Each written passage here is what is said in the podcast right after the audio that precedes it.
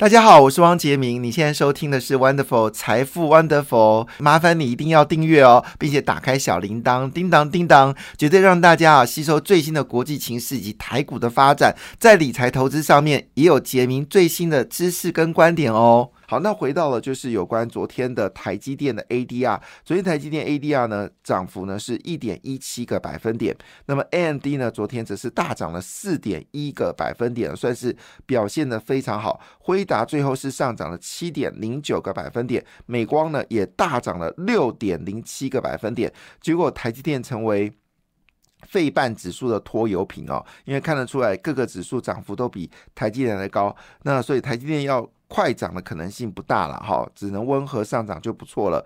那现在呢，辉达的股价呢，一口气呢又回到了四百三十七点五三元哦。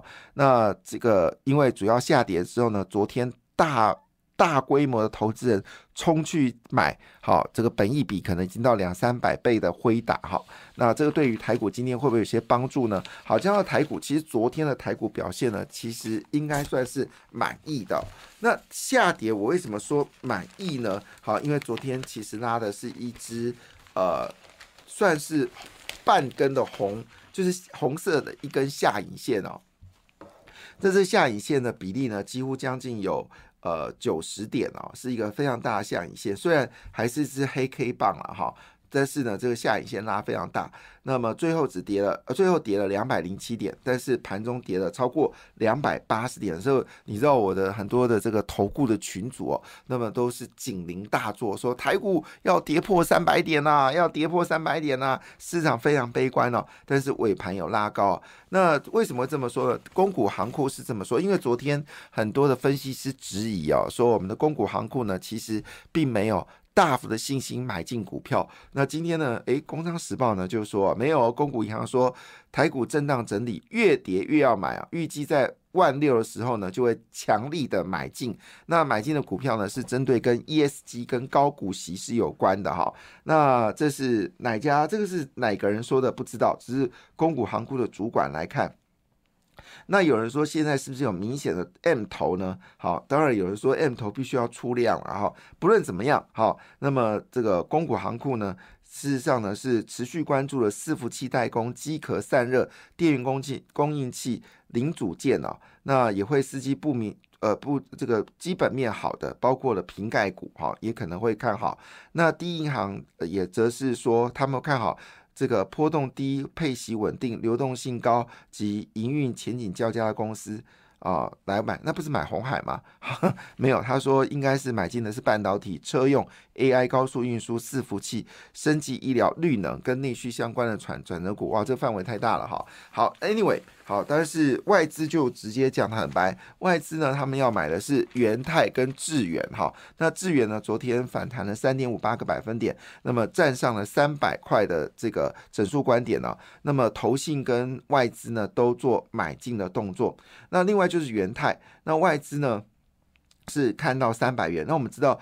元泰最近在从去年的大概呃这个十月以来啊，元泰就没有上涨了。元泰的股价很特别，就是去年股票跌跌不休的时候，元泰是非常抗跌，而且走高。但是当股票上涨的时候呢，元泰就跟这些军工股一样啊，就是跌跌不休了。当然，资金本来就是这么回事嘛，有涨就有跌，有跌有涨。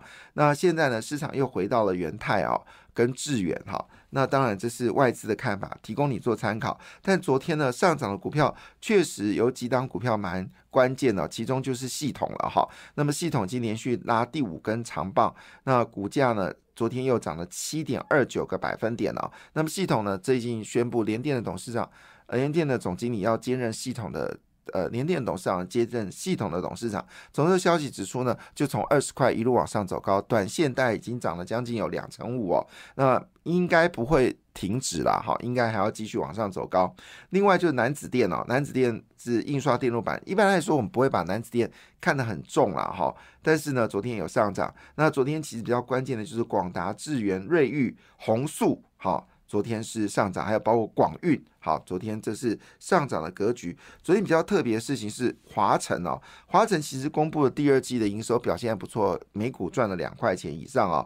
那今年应该如果按照比例来看，今年可以赚一个股本哦。如果这一切都真的话，但呃。本益比这样子只有十八倍啊，哈，这个华晨突然大赚钱，倒是出乎意料之外。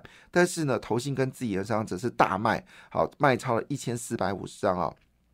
那华晨会不会继续修正呢？也值得关心。类似华晨呢，包括华兴哦，那么昨天股价也是下跌的。那利旺呢，则是 I P 股呢，昨天下跌的格局哦。好，那当然。呃，其实因为中元节快接近了，所以短线上面呢，还是关心到统一超、全家，还有这个富邦美，好这些跟。中元节相关的股票很可能还有机会往上走高，当然就统一好，但是也提醒大家，就是中元节结束之后，夏天就不这么热了。好，这些包括统一超啊、全家啦，好这些我们说的这个食品餐饮股票，可能就要站出站在卖超的一个状况。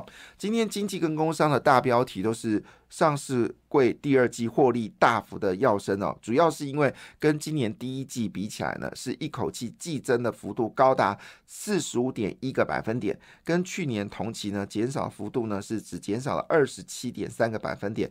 我用个纸了哈，其实跌幅蛮大的啊，但是主要关注在。跟第一季比呢，是增加了四十五点一。